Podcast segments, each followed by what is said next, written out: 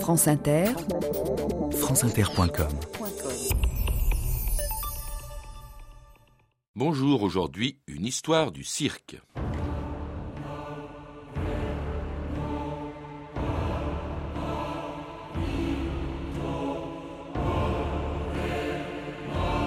Le cirque est le seul endroit au monde où j'ai rêvé les yeux ouverts.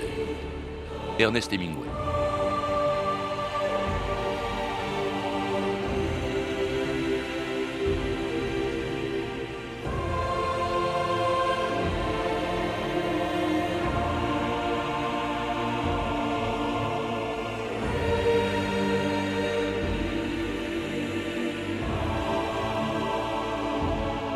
2000 ans d'histoire.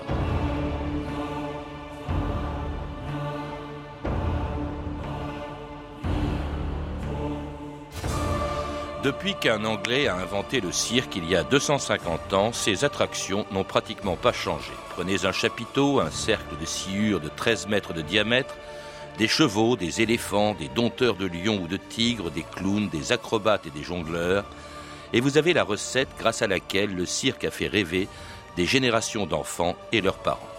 Nous sommes tous entrés au moins une fois dans notre vie sous les chapiteaux de ces dynasties de saltimbanques qui ont donné leur nom aux plus célèbres des cirques, les Barnum, les Bouglione, les Grus, les Fratellini, les Amar, les Medrano ou les Pinder. Mais il y en a d'autres beaucoup moins connus qui eux aussi parcourent tous les continents pour donner en spectacle l'art le plus populaire du monde.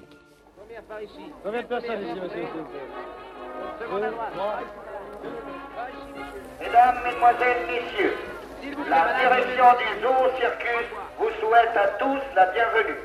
En espérant que vous passerez ici une agréable soirée, les artistes et le personnel feront de leur mieux pour vous satisfaire. Nous commençons le spectacle par la dompteuse Tirana.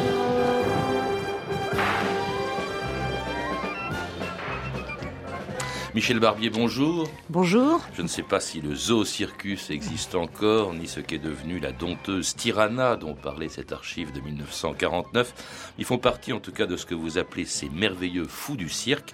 C'est le titre de votre livre publié chez Alain Sutton. Un livre qui nous rappelle l'histoire du cirque et une histoire qui remonte quand même très loin dans le temps. J'ai évoqué l'invention du cirque dit moderne au XVIIIe siècle, mais bien avant, il y avait déjà les Romains, les Grecs avaient des cirques. Des cirques, je, serais un petit peu plus nuancé. Je dirais qu'il y avait des attractions de cirque, il y avait des artistes. On sait par exemple que dans les théâtres, dans les, amphithéâtres, donc ce qu'on appelait le cirque chez les Romains, c'était euh, parce que c'était la forme circulaire, mais ça n'avait rien à voir avec le cirque tel qu'on le comprend aujourd'hui. Mais en revanche, il y avait des acrobates, il y avait même des dompteurs d'éléphants, il y avait euh, aussi des équilibristes et des, et des funambules, puisque l'empereur Marc Aurèle a institué les premières mesures de sécurité en faveur des, des, artistes aériens. Il avait vu un jeune artiste tomber de son fil. Il avait décidé que dorénavant, il y aurait un matelas par terre. Bon, Donc, il y avait des numéros qui existent encore aujourd'hui. Il y en a heureusement qui ont disparu aussi. Hein. Ce sont évidemment les, les, gladiateurs, ce sont les, les martyrs hein, qui se faisaient manger dans les cirques romains, qui étaient très populaires. D'ailleurs, vous citez le Circus Maximus à Rome, qui atteignait, qui contenait 350 000 places, hein, un chiffre qui n'a jamais été égalé depuis, c'est cinq fois l'équivalent du, Stade de France. Alors les cirques disparaissent euh, au début du Moyen Âge, à la fin de l'Empire romain. Pour quelle raison, euh, justement, Michel Barbier? Même s'ils n'avaient rien à voir avec ceux d'aujourd'hui. Bien, d'abord parce que c'était un phénomène surtout romain ou gallo-romain. Donc, quand il y a eu la chute de, l'Empire romain, euh, ça s'est un petit peu, évidemment, euh, c'est tombé un petit peu en déliquescence. En revanche, les artistes ont toujours continué d'exister. Alors, il y avait aussi euh, l'influence de l'Église catholique qui voyait d'un très mauvais œil les saltimbanques, puisqu'il les prenait pour des hérétiques, il les prenait pour des gens pas bien du tout. Donc, il les avait mis à l'index. Et tous ces, artistes, eh bien, se retrouvaient soit en faisant de, des attractions auprès des des, seigneurs, ils proposaient leurs services pour amuser les seigneurs, c'était les fous du roi, soit dans les, dans les foires, dans les, dans, dans les, les grandes manifestations populaires, les marchés. Il y avait aussi, euh, ça c'est l'influence tzigane qui n'a rien à voir avec le cirque euh, tel que nous le connaissons depuis le XVIIIe siècle, mais les, montreurs d'ours, les danseurs d'ours, etc., les, les, artistes ont commencé, bien, ont continué d'exister. Et cela jusqu'à ce qu'apparaisse au XVIIIe siècle, euh, jusqu'à ce qu'un Anglais invente le cirque moderne et ses recettes qui, depuis 250 ans, font toujours rêver des générations d'enfants, dont celui-ci interrogé dans un cirque par Georges de Caunes en 1949. Je m'appelle Romuald et je suis âgé de 10 ans et je connais tout. Ah, tu connais tout dans le cirque Oui. Je peux te mettre à l'épreuve un petit peu Oui, si vous voulez. Bon, alors je vais te poser des questions et on va voir si tu vas répondre. Oui. Quelle est la longueur du chapiteau 48 mètres sur 40, Et quelle est la hauteur des mâts? 15 mètres à peu près. Il y a combien de places sous le chapiteau Ce chapiteau, il y a à peu près 4000, Euh, Combien y a-t-il d'hommes dans le cirque 60 à peu près, Quel est le poids de la sûre qu'on met dans la piste une tonne à peu près. Eh bien bravo, je vois que tu es la véritable gazette du cirque, Romuald. et tu joues de quels instruments de musique Je joue le saxo et la guitare. Et qu'est-ce que tu veux faire plus tard dans le cirque Et ben, je ferai le clown. Tu crois l'Auguste ou le clown Oh, l'Auguste. Mon fils, tu as déjà 60 ans. Vieille maman sucre les fraises. On ne veut plus d'elle au trapèze. À toi de travailler, il serait temps. Moi, je veux jouer de l'hélicon. Dans notre petit cirque ambulant, il y a déjà un hélicon. Choisis donc plutôt d'être clown ou acrobate comme ta maman. Non, je veux jouer de l'hélicon. Bobby Lapointe, l'hélicon, qui est un instrument qu'on entend beaucoup dans les orchestres de cirque. Qui a inventé le cirque moderne, Michel Barbier Vous parlez, vous évoquez un Anglais dont tout le monde a oublié le nom aujourd'hui. C'est bien dommage. On oublie toujours les grands personnages, mais ce sont eux qui font bouger les, choses. Eh bien, euh, Philippe Astley était un cavalier anglais. Il était le fils d'un ébéniste, euh, et puis il était rentré dans l'armée. Il avait été euh, donc dans l'ordre des dragons, des dragons légers. Et ensuite, il, faut dire qu'il s'ennuyait beaucoup dans l'armée. Alors, il avait une passion pour les chevaux et il était particulièrement proche du cheval Gibraltar. Et avec son cheval Gibraltar, il a commencé à dresser le cheval d'une façon euh, moins militaire. Et il est intéressant de voir d'ailleurs que s'il avait, euh, s'il avait préféré la haute école euh, à la voltige à cheval, les pistes de cirque seraient peut-être carrées à l'heure actuelle. Mais comme il aimait bien la voltige, alors il a prévu de faire le cheval doit tourner sur un espace circulaire de façon à présenter une inclinaison légère qui facilite les mouvements de, du voltigeur. Il a commencé à monter des petits spectacles, il et puis il était tellement euh, enthousiaste qu'il a fini par quitter l'armée, l'armée qui lui a d'ailleurs offert Gibraltar, parce que ce cheval ne pouvait plus vivre sans son maître, et il a commencé à faire des spectacles comme ça dans la rue, avec des spectacles en plein air avec donc cette piste circulaire. Il s'est rendu compte qui que fait les... toujours 13 mètres de diamètre, je crois. Qui fait, euh, qui Autour fait de, de, plus en plus. Euh, bon, malheureusement, ça, ça, change. Dans le cirque tout à fait traditionnel, le, le cirque pur, il faut qu'elle ait 13 mètres de diamètre. C'est deux fois la longueur de la chambrière. La ah, chambri... pour ça. Voilà, la chambrière, c'est le fouet qui dirige le cheval. Euh, donc il a commencé à faire des spectacles, il a mis la piste, il s'est rendu compte que s'il mettait de la sûre, c'était plus facile pour les chevaux de caracoler. Ensuite, il a fait, euh, il a installé des, des tribunes autour. Euh, donc le cirque, il, est, il a commencé par euh, Philippe Astley. Et il commence à Londres, donc je crois, à l'emplacement de l'actuelle gare de Waterloo. Euh, ça intéresse beaucoup le roi d'Angleterre de l'époque, Georges III, qui en plus euh, va l'envoyer en, en France. Et là aussi, il va créer un autre cirque grâce à la protection de Louis XVI et de Marie-Antoinette. Tout à fait. Vous savez que le, le, cirque, quand il a commencé à exister, c'était le spectacle des rois. C'était un spectacle d'abord équestre avant tout. Bien sûr, il y avait déjà quelques attractions, mais c'était surtout le cheval. Et c'était sur un aspect, avec un aspect très militaire. Donc, le roi, effectivement, Georges III, euh, a trouvé très amusant. Il avait invité euh, Philippe Asselet à la cour pour faire une exhibition. Et puis, il, a introduit Philippe Asselet auprès de Louis XVI et Marie-Antoinette. Louis XVI qui venait juste de, de devenir roi, qu'ils étaient très jeunes. Marie-Antoinette l'a invité, donc a invité euh, Philippe Asselet à Fontainebleau d'abord.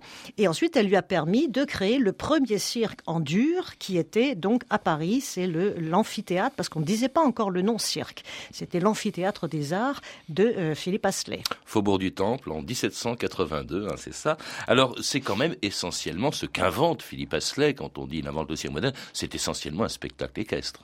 Oh, c'est un- il y avait au moins, même au début du, 19, du 20e siècle, au moins un numéro sur deux était un numéro de cheval. Il y avait bien sûr quelques attractions, notamment des clowns, c'est qui n'étaient pas encore, on les appelait pas encore des clowns, c'était plutôt des, amuseurs, c'était des scénettes comiques. Il y avait des, acrobates qui se sont joints peu à peu. Lorsque euh, Philippe Asselet était donc à Paris, il a engagé euh, Franconi, euh, qui était un Italien, qui a présenté des oiseaux. Ensuite, lorsqu'il y a eu la présentation d'abord dans les cirques ménageries d'animaux fauves, d'animaux de- d'animaux sauvages, on a élargi un petit peu le- les présentations animales. Et tout ça, en tout cas, dans des cirques en dur, hein, celui de Paris, celui de Londres. Il faudra attendre au XIXe siècle une autre génération de pionniers du cirque pour que les spectacles se diversifient encore et qu'apparaissent les chapiteaux. Mesdames et messieurs, voici le spectacle que vous présente le plus grand chapiteau du monde. Enfants de tous les âges et de tous les pays, soyez les bienvenus au cirque Barnum et Bailey Phineas Taylor Barnum. Vous connaissez, bien entendu. C'est l'homme qui a inventé le cirque. Vous ouvrez votre journal préféré, il y a écrit le spectacle le plus formidable qu'on puisse voir, et vous vous dites, il faut que je vois ça. Merci, Phineas Barnum. Dans le parc d'attractions de votre ville, vous découvrez une fille magnifique, chevauchant une baleine. Merci, Phineas Barnum. Rappelez-vous la première fois où vous avez vu le somptueux spectacle d'un cirque à trois pistes. Vous pouvez remercier Phineas Barnum pour ça aussi.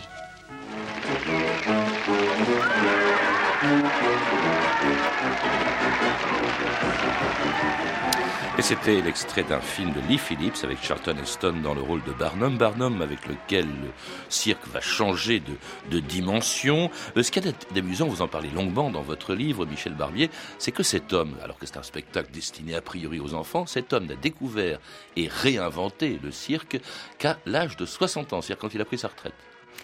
Oui, il a, il n'a pas pris sa retraite, il est resté en activité. Oui, et enfin- quelles activités, mon Dieu Il était, en tout cas, c'était un homme qui avait déjà un certain âge, mais il avait une robuste euh, constitution, et ensuite il était curieux de tout. Il avait- on le connaît aussi comme euh, le roi du bluff, euh, l'inventeur de la publicité, les, les gros mensonges, au plus c'est gros, au mieux ça passe. Oui, il y en a un qui est extraordinaire. Je crois qu'il disait Les hommes aiment qu'on leur offre pour quelques instants la possibilité de croire en des choses qu'ils savent parfaitement impossibles. Et c'est lui qui exhibe dans son cirque une femme qui devait avoir 161 ans puisqu'elle était, disait-il, la nourrice de George Washington. C'est vrai que c'était un bonimenteur. hein. C'était un bonimenteur, mais à l'époque, c'était, il avait donc euh, ce qu'on appelle plutôt des foires maintenant. C'était des exhibitions. Il a exigé, et puis alors, euh, il a aussi acquis une popularité extraordinaire avec Tom Pouce, qui était un nain avec lequel il a parcouru le monde. Et Tom, euh, Tom Pouce qui a été présenté à toutes les têtes couronnées de la terre. C'était, c'était donc lui là, il faisait plutôt des exhibitions de, de d'animaux, de, de, de phénomènes. Alors il y avait des animaux extraordinaires, et puis il y avait aussi, euh, bon, la femme à barbe, et, et entre autres cette fameuse nourrice de George Washington, qui évidemment n'était pas n'était pas authentique, mais ça fait rien, euh, ça, ça, plaisait marchait. quand même, ça a marché. Et puis ça a marché dans le monde entier. Est-ce que c'est lui qui a inventé les trois pistes? Parce qu'il les a multipliées par trois Euh, oui, en même temps que Bailey, c'est-à-dire son rival, qui était euh, qui était aussi euh, donc en Amérique, et puis il y avait aussi en Allemagne. Il y a eu aussi de très grands cirques en Allemagne, mais c'est lui qui a été vraiment qui a lancé le gigantisme. et dans le monde entier parce qu'il fallait, il avait toute une ménagerie et il, a- il a- il lui a fait traverser l'Atlantique, accueilli à bras ouverts chaleureusement par la reine Victoria. Entre autres, entre autres, parce qu'il a fait aussi une tournée triomphale dans d'autres pays, notamment en France, euh, Ouais. et puis en, en Belgique, en Russie, etc. Et il est revenu, euh, il est revenu d'Angleterre avec le plus grand. Il fallait toujours être le plus grand hein, pour, Ah, pour- toujours, pour Barnum, toujours. hein. Euh, le plus grand euh, éléphant, Jumbo, le plus grand éléphant du monde. Ah, Jumbo, ça c'est toute une histoire, Jumbo. Il avait effectivement, vous savez, les éléphants en, en Amérique, c'était quelque chose d'extraordinaire. Donc, il avait fait l'acquisition de ce Jumbo qui était superbe, qui était énorme. C'était un véritable mammouth. Et d'ailleurs, ce, cet éléphant attisait les convoitises de son rival, qui lui a proposé de l'acheter 100 000 dollars. Barnum, bien entendu, n'avait pas du tout envie de le vendre, mais il a tiré parti de cette offre pour se faire une publicité énorme en disant, voyez, mon éléphant est tellement extraordinaire que même mes amis veulent l'acheter. Et finalement, il a proposé à Bellé une association et le cirque est devenu encore plus grand. Et alors, cela dit, en faisant quand même de l'ombre à d'autres grandes dynasties euh, qui ont succédé pour la plupart d'entre elles, mais c'est vrai que euh, vous les citez toutes, les frères euh, les Bouglione, les frères Médra, les, les, frères Amar, les Pinder, les Medrano, c'est toujours une affaire de famille, le cirque, Michel Barbier. Bah, chez, chez, chez, Barnum, ça n'était pas une affaire de famille, c'était avec des artistes. En France, je, je, ne suis pas tout à fait d'accord avec vous, pardonnez-moi, quand vous dites que ça leur faisait de l'ombre. Non, c'était, c'était, euh, d'abord c'était sur deux continents, mmh. et ensuite chacun avait sa personnalité et son développement. C'est vrai qu'en France, jusqu'à il y a à peu près 30 euh, ans maintenant, le cirque c'était avant tout une histoire de famille. D'abord pour des raisons pratiques. On vit en caravane, on fait, on enseigne son art à ses enfants. Euh, c'est une question de deux générations, c'est une question de d'héritage culturel, et il n'y avait pas les écoles de cirque. C'était beaucoup plus difficile d'entrer dans le monde du cirque. Donc il y a toutes les dynasties qui se sont qui se sont transmises avec cet art qui en fils ou en fille. Voilà, tout à fait. Et puis alors tous ont apporté évidemment leur pierre à l'histoire du cirque en renouvelant ses attractions, en y exhibant euh, aussi euh, des animaux nouveaux, mais toujours en gardant les attractions les plus populaires, les acrobates, les jongleurs et surtout les clowns sans lesquels le cirque n'existerait pas. Eh bien, monsieur Grock, qu'allez-vous faire maintenant? Que voulez-vous que je vous joue? Eh bien, jouez-moi un air d'opéra, par exemple la Valkyrie. Ah, la vache qui rit, mais je la connais, la vache qui rit. Eh bien, je vais jouer sur mon petit violon. Mais ce que je cherche, c'est un pianiste. Oh, mais je joue aussi le piano. Vous jouez du piano Mais oui. Alors, j'ai une idée. Où ça? Mais dans la tête. Dans la tête? Sans blague. Et ça ne vous fait pas mal? Non. Et si vous voulez, nous allons donner un concert. Vous jouerez du piano et moi du violon. Un clown est mon ami, un clown bien ridicule, et dont le nom s'écrit en gifle majuscule. Pas beau pour un empire, plus triste qu'un chapeau. Il boit d'énormes rires et mange des bravos.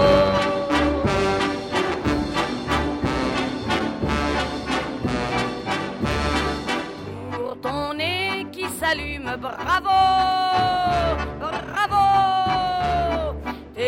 Cheveux que l'on plume, bravo, bravo.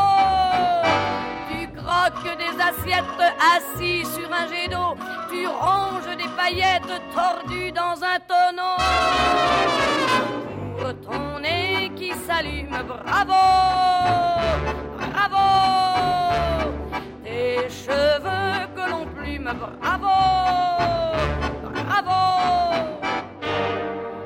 Aux grandes mains s'accroche à ses oreilles, lui vole ses chagrins et vide ses bouteilles. Son cœur qui se dévisse ne peut les attrister. C'est là qu'ils applaudissent la vie qu'il a ratée. Comme le chante Edith Piaf, Michel Barbier, le clown, au fond, c'est un personnage à la fois euh, drôle, mais aussi pathétique, et alors aussi un des plus anciens personnages du cirque. Au début, d'autant donc de Philippe Asselet, il y a eu des scénettes comiques. Mais auparavant, il y avait déjà, avant que le cirque n'existe en tant que tel, il y avait toujours eu des bouffons, les fous mmh. du roi, il y avait aussi les jesters, euh, et puis le, le, le, ménestrel. D'ailleurs, certains disent que l'origine du couple clown blanc c'est qui est le véritable clown, l'autre étant l'Auguste. Ça vient donc du ménestrel, du ménestrel et du jester. Et euh, c'est, il y a aussi quelque chose de très cruel dans le personnage du clown. Le clown blanc, il est blanc, il a le visage euh, complètement enfariné et il a les lèvres rouges. Ce sont les lèvres de sang qui sont là euh, pour déchiqueter. C'est la société qui est là pour déchiqueter le paysan. Le paysan, c'est l'Auguste ah qui finit toujours par, bon, il passe pour un imbécile et finit toujours par avoir raison, bien entendu. Donc c'est la, il y a quelque chose d'assez profond dans le dans, dans le véritable euh, numéro de clown. Le, le, clown a eu bien sûr une, a toujours d'abord les gens aiment bien rire, alors, euh, il faut toujours apporter quelque chose de comique dans n'importe quel spectacle, tout le monde le sait, mais euh, il a apporté, il a eu aussi sa propre évolution. Il y a eu les clowns comme ça, c'était l'Auguste et le, le, clown blanc. Ensuite, il y a eu euh, les clowns musicaux, particulièrement en France. Vous dites même une chose, je vous coupe, mais oui. c'est que euh, jusqu'en 1864, il leur était interdit de parler, c'est-à-dire que c'était uniquement du mime parce que, disait-on, les comédiens n'ont droit de parler qu'au théâtre. Euh, ça, c'était c'était au temps de, de, de, Philippe Asselet notamment, qui est oui. allé en prison d'ailleurs parce qu'il avait autorisé les clowns à parler et que là, c'était un privilège seulement pour les comédiens. Voilà. Et encore, fallait-il que les comédiens soient agréés, n'est-ce pas? Donc c'était euh... non, le clown a commencé. Il y avait le clown. D'abord, c'était un clown acrobate. Euh, ensuite, il y a eu le clown parlant, bien sûr, le clown musical, notamment euh, Achille Zavata, qui a été le premier à introduire les, instruments de musique plus modernes, des instruments de jazz. Et sa fille Lydia Zavata est une remarquable compositrice et en même temps une interprète extraordinaire. Ensuite, il y a eu le clown, le clown plus poétique, à Annie Fratellini, si vous voulez. Et puis, euh, il y a l'influence russe qui a, qui a vu euh, arriver le clown acrobate, où maintenant on devient plus des mimes. Et actuellement, actuellement, on assiste à de nouveau une, transformation du clown. Le clown se transforme en personnage burlesque. Alors il y a d'autres. C'est un personnage incontournable, comme on dit aujourd'hui. Le clown n'imagine pas un cirque sans clown, pas plus qu'on l'imagine euh, sans dompteur, sans acrobate. Les dompteurs, la ménagerie, ça fait partie intégrante évidemment du cirque, Michel Barbier. Alors pour la ménagerie, il fallait attendre, bien entendu, que l'Europe se mette, se lance dans une grande campagne, de, dans une grande aventure colonisatrice, aille se constituer des empires. Donc quand ils ont trouvé, quand aussi bien les Anglais que les Français, que les Allemands ont trouvé en Afrique des animaux fabuleux, ils les ont ramenés en France. Et au départ, c'était dans les cirques ménageries, ce qu'on appelait les cirques ménageries, c'est-à-dire où les bêtes étaient simplement euh, exposées. Et peu à peu, on a commencé à les dresser. Et je, je crois que le plus grand nom dans l'histoire du dressage, c'est bien évidemment Karl Hagenbeck, qui a été le premier à instituer d'abord le, domptage, le dressage en douceur et non pas en férocité, et qui a euh, veillé aux bonnes conditions de vie des, animaux, en veillant par exemple à la constitution de cages qui devait leur laisser tout le confort euh, nécessaire à leur survie. Donc c'était un personnage tout à fait, tout à fait euh, passionnant et important dans l'histoire du dressage. Et tous ces gens-là se déplacent en même temps avec, euh, c'est suppose des expéditions considérables. Je crois qu'il y avait 75 euh, wagons qui, pour, pour transporter le cirque Barnum. Enfin, c'était fou. Mais alors, quel est le, euh, ils vivent ensemble, ils, euh, tout le temps ensemble, et pourtant, il y avait une hiérarchie, je crois, entre les euh, différents artistes du, du, du cirque. Trop... Les, les dompteurs ne parlaient pas forcément ou ne frayaient pas avec les acrobates qui eux-mêmes ne parlaient pas beaucoup aux clowns, dit-on. Vous savez, on a trop tendance à imaginer la vie de cirque comme un, un camp de, de, tziganes où on vit effectivement en famille, on partage tout, et encore que ce soit pas tout à fait vrai à l'heure actuelle. Mais le cirque, c'est avant tout, même à son début, c'est avant tout une entreprise de spectacle. Et il ne faut pas oublier non plus son caractère militaire. Il y a une très grande discipline dans, dans les cirques. Alors vous avez les artistes, ils ne mangent pas tous ensemble, chacun mange dans sa caravane. Il y a les hiérarchies que l'on retrouve dans toute société. Il y a le patron les artistes et puis les, les, les, les emplois subalternes. Euh, chacun a son rôle à jouer, ce qui est peut-être euh, typique à la vie de cirque et qui peut-être fait défaut pardon, dans le monde, dans le monde, dans la société actuelle, c'est le respect que l'on a les uns envers des autres. Et au sommet de tout ça, donc le directeur, vous le disiez, comme Alexis Grus, euh, très optimiste sur l'avenir du cirque, au micro de Philippe Duvou du magazine Interception de France Inter, le 31 décembre 2000, à la veille du 21e siècle le cirque, comme tout spectacle vivant, du reste, c'est quelque chose d'instantané. Le travail est récompensé instantanément par les applaudissements. Surtout celui du final, où les gens ont un peu l'impression que c'est la. Comme s'ils avaient encore envie que le rêve continue, et, en même temps, nous, on leur dit c'est fini. Maintenant, vous allez retourner dans votre monde à vous, dans le monde de, euh, réel. Or que lorsqu'ils sont ici, ils sont dans le monde de l'imaginaire, dans le monde du rêve. C'est la phrase d'Ernest Hemingway.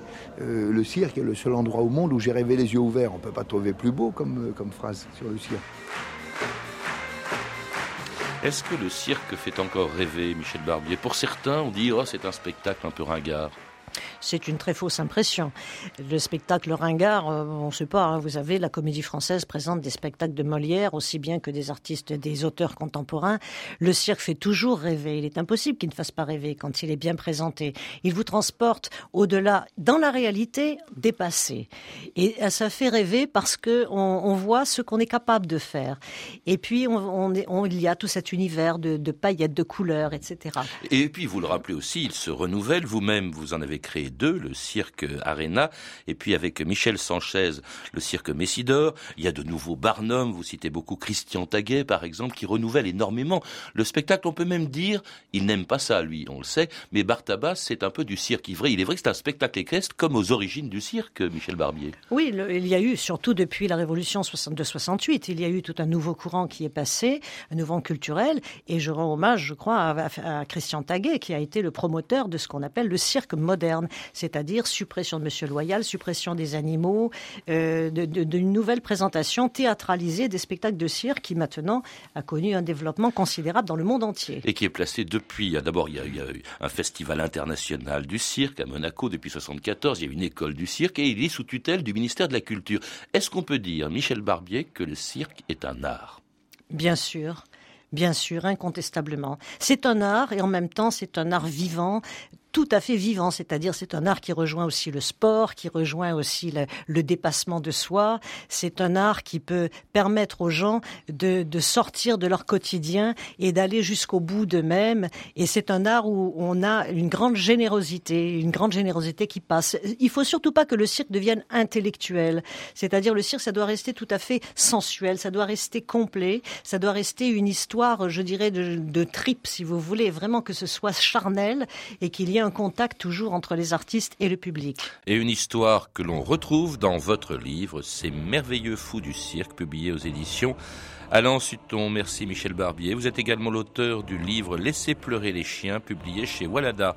Vous avez pu entendre des extraits des films suivants Barnum de Lee Phillips, disponible en VHS chez Columbus, Trapèze de Carol Reed, édité en VHS chez MGM, ainsi qu'un extrait d'un catch du célèbre clown Grock, datant de 1932 et disponible dans le double CD Fête foraine et cirque édité chez Frémo et Associés.